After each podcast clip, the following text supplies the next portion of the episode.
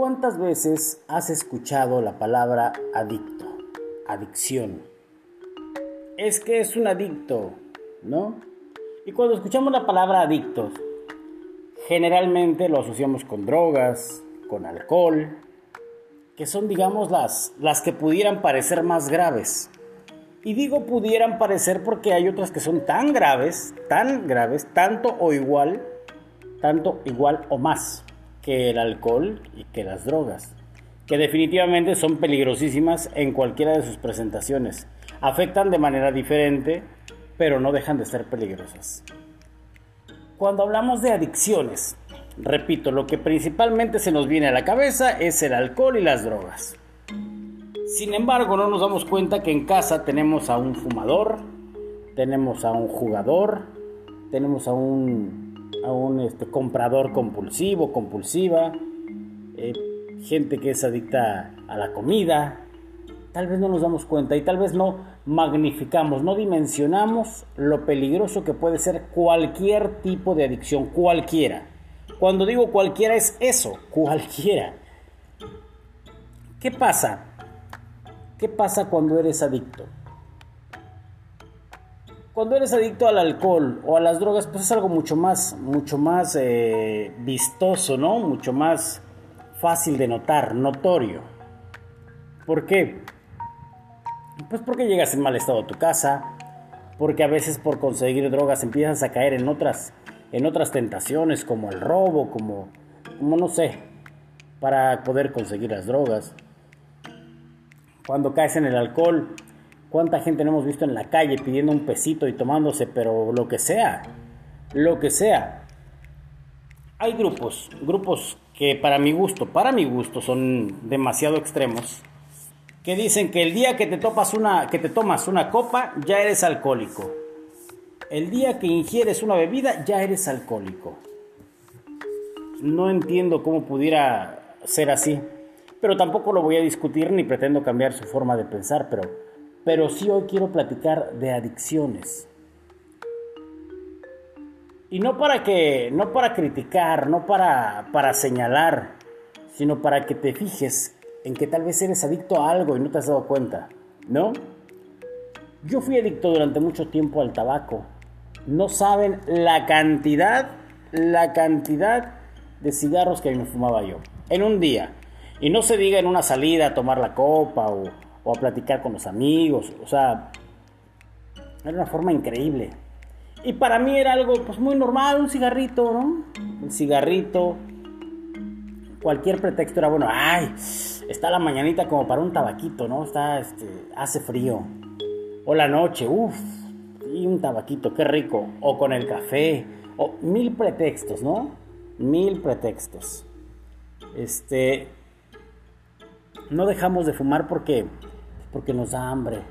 Y creemos que, pues, pues, bueno, no es, no es malo porque es un vicio chico, un vicio chico según nosotros, que a la larga no es tan chico. ¿Cuánto cuesta una cajetilla de cigarros hoy en día? ¿50, 60 pesos? Imagínense esa cantidad en mi caso en ese entonces, diaria. 50 o 60 pesos de tabaco. Y digo, estoy hablando de un día normal, de una semana normal en un fin de semana que salía yo, pues a lo mejor eran tres, cuatro, no sé, los amigos que fuéramos, ¿no? Pero supongamos 50 o 60 pesos diarios.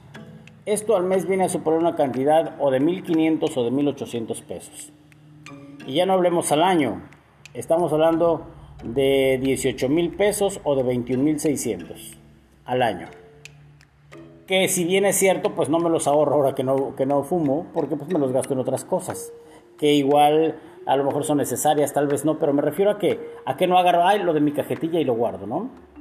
La cuestión es que en ese momento, aparte de que, de que te gastas la lana, no es un vicio chico, como dicen, aparte de eso, empiezas a generar el descontento de quienes te rodean. Y pareciera mentira, dices, si no soy alcohólico, si no me drogo.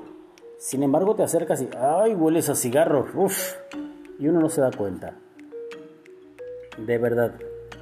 Tan bueno y digo tan, tan malo como ser alcohólico o como ser drogadicto. Hay gente que es adicta al juego. No pueden estar si no están jugando en las, en las maquinitas, si no están jugando al bingo, si no están comprando un billete de lotería, si no están... Yo no, no digo que, que no, o sea, vaya, no soy enemigo de nada, no estoy peleado con nada. Pero cuando hablamos de adicciones, cuando hay gente que no puede estar sin dejar de hacerlo. Vuelvo a retomar mi caso. Cuando yo era, cuando yo era fumador, un amigo un día me dijo, oye, te va a dar rabia un cigarro a mediodía a plena luz del sol, ¿no? Uno no puede dejar el, el vicio. Por eso digo, pasa lo mismo con los jugadores.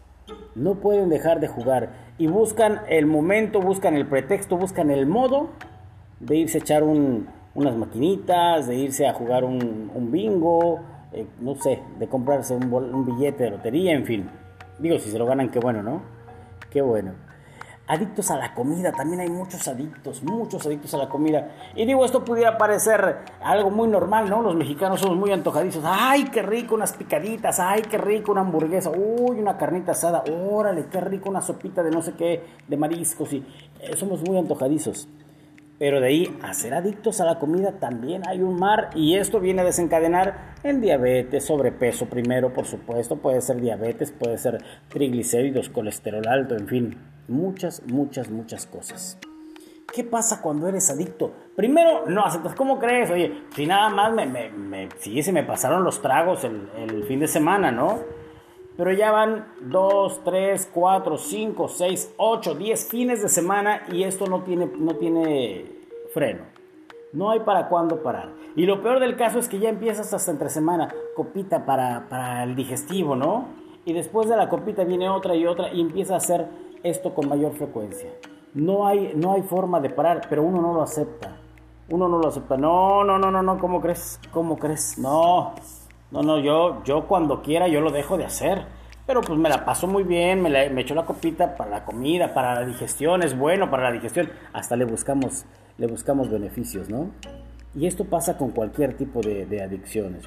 Fíjate que yo cuando, cuando me fumo un cigarrito de esos, de esos que dan risa, me tranquilizo, no, me normalizo, ¿no? El clásico, no, yo manejo mejor cuando me echo mis copas, hasta manejo mejor, soy más cuidadoso. Eso es mentira. Nadie, nadie bajo la influencia de ningún estupefaciente, de ningún alcohol, ninguna droga, es mejor que quien no lo está. Se pierden reflejos, se pierde coordinación y se pierden muchas cosas. Eso es mentira. Cuando te das cuenta que tienes una adicción, lo primero que tienes que hacer es pedir ayuda. Pedir ayuda porque yo sé que no es fácil, no es fácil echártela solo cuando tienes tantas broncas con el alcohol, tantas broncas con las drogas, cuando te domina el juego, la comida, el tabaco, cualquier adicción, ¿eh? y hablo de cualquiera porque hay gente que es adicta a las compras. No puedes estar sin irte a comprar algo y ahorita que no puedes salir, vámonos al internet a ver qué compramos. ¿No? Se te empieza a hacer un vicio también.